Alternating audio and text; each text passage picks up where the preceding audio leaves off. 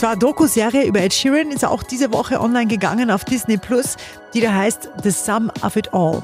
Da sieht man natürlich die, die Superstars-Seiten, den Werdegang von Ed Sheeran-Konzerte, aber auch sehr berührende private Seiten hinter den Kulissen von Ed Sheeran. Letztes Jahr war ein extrem heftiges Jahr für Ed. Seine Frau Sherry ist an Krebs erkrankt, während sie gerade schwanger war. Und dann ist auch noch sein bester Freund Jamal gestorben. Sherry's health. It was really bad. And then suddenly, my best friend Jamal died. Every time something massive happens, I tend to write a song about it. Also immer wenn ihn sowas so tief bewegt, schreibt er einen Song darüber. Ed Sheeran, The Sum of It All.